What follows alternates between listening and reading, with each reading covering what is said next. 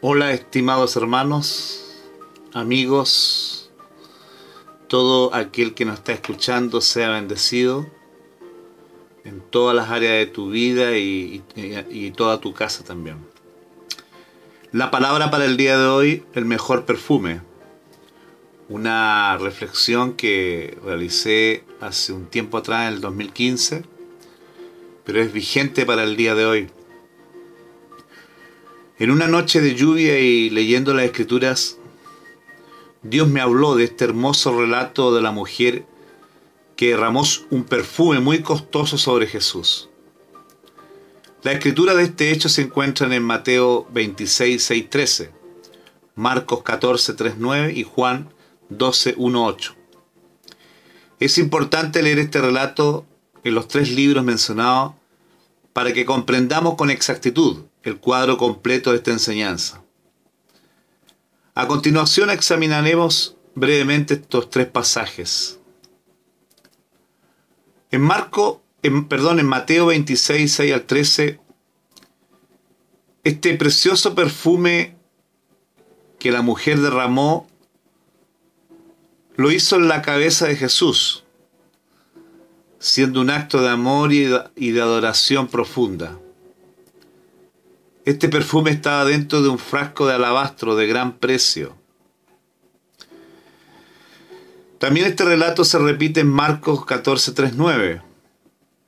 Y aquí muestra eh, otros elementos del relato en que la mujer quebró el frasco antes de derramar el perfume en la cabeza de Jesús.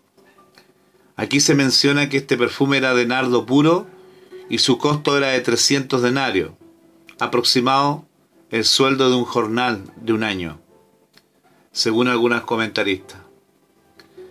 Se repite este relato eh, con otros elementos que se agregan en Juan 12, 1, 8.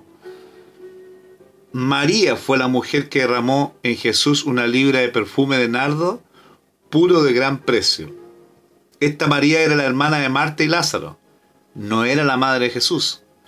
Aquí María ungió los pies de Jesús y los ungió con sus cabellos, llenándose la casa de fragancia aromática del perfume de nardo.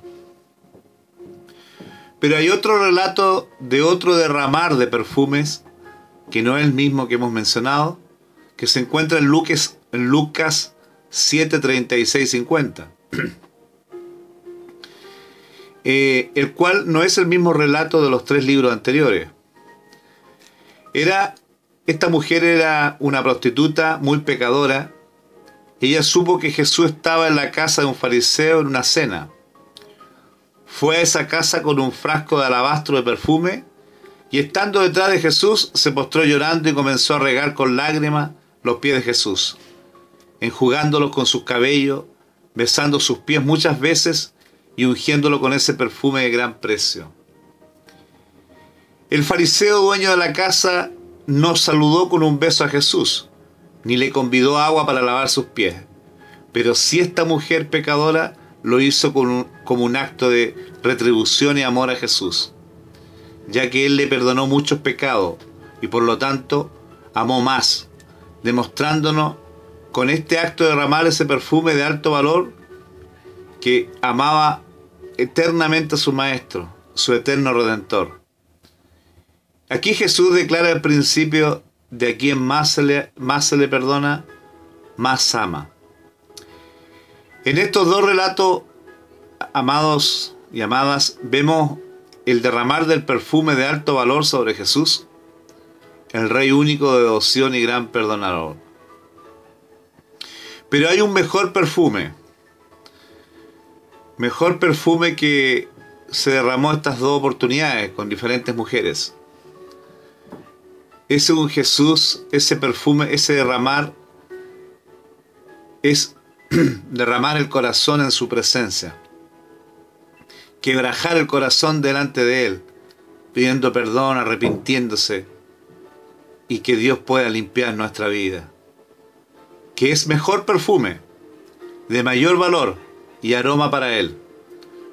Un corazón quebrantado, humillado delante de su trono. Derrama tu corazón, amado y amadas. Derrama tu alma, todo tu ser en Jesús. Abre tu alma. Reconoce, humíllate, arrepiéntete, clama, adora, ora. No hay mayor perfume que este, con aromas eternos y, y dejando impregnados muchos corazones y los de tus generaciones. Derrama tu corazón, el mejor perfume y al alcance de todos. La palabra en Lamentaciones 2.19 dice, derrama como agua tu corazón ante la presencia del Señor. Salmo 62.8, derramar delante de Él vuestro corazón, Dios es nuestro refugio.